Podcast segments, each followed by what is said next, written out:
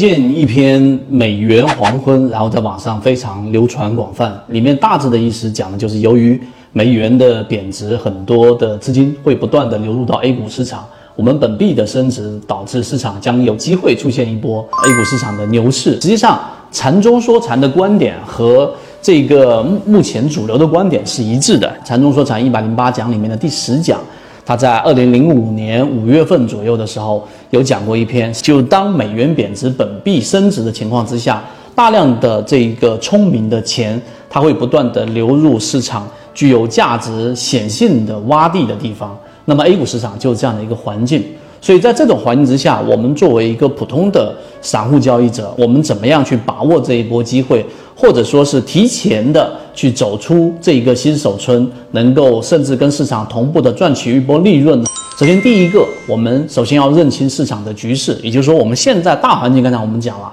美元贬值这个强弩之末，这个是一个几乎没有太多争议的一个事情。聪明的钱，它一定会流入到。我们说这个具有价值性的一个地方，而 A 股市场到目前为止还是三千点的位置，所以第一点，这个环境是支持的。第二个呢，大家一定要知道啊，我们从一个大的时间窗口再缩窄到现在我们所处的这个时间点位啊，那现在所处的是二零二三年的十月份，也就是三季报在公布的时间窗口，三季报延迟只有一个月，所以这种环境之下，我们可以快速的找到。啊，在整个三季度里面去进行布局的这一些资金，通过筹码找到散户大幅减少的，股东大幅减少，减少比例百分之十、百分之二十以上的，说明筹码在不断的聚集，这是第一点。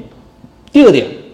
其实在缠论当中已经给出了走出新手村的关键的一些原则或者说是锦囊。禅中说禅在里面有提到啊，一个很关键的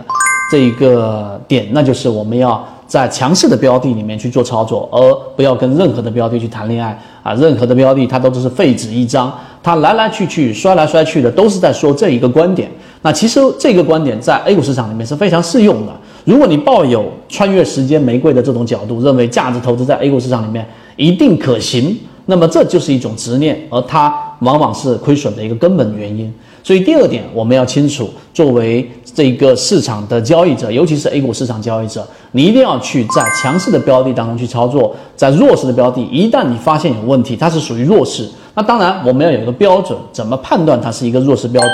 啊？当一个标的处于下行趋势、下降趋势的标的，那它一定是弱势标的啊。那当一个标的处于盘整的阶段，也就是说你发现。哎，这个横有多长，竖有多高，这句话听起来好像很对，但实际上，当一个标的在盘整阶段你就介入，那就是出现了明显的问题。所以你要做的就是上升趋势，或者第三点就是要找大级别的背驰。什么是背驰？我在这里面就不过多的描述了啊。简单的说，就是当一个标的出现快速的下行，那么在 MACD 上是出现了一个明显的背驰，红色柱体面积在不断增加，或者是在绿色柱体面积在不断的收窄，而股价呢却在创新低，这就是我们常说的背驰。那么，当一个标的出现背驰或者背离的情况之下呢，在大级别上其实是存在着一个巨大的机会的。所以，当你了解了以上三点之后，再叠加一个护城河，就是我们说三千点了，对吧？市场有很多的白马股，有很多它是有这一种抗通胀的这一种属性是在里面的。那么，通过左脑护城河，我们要寻找一个啊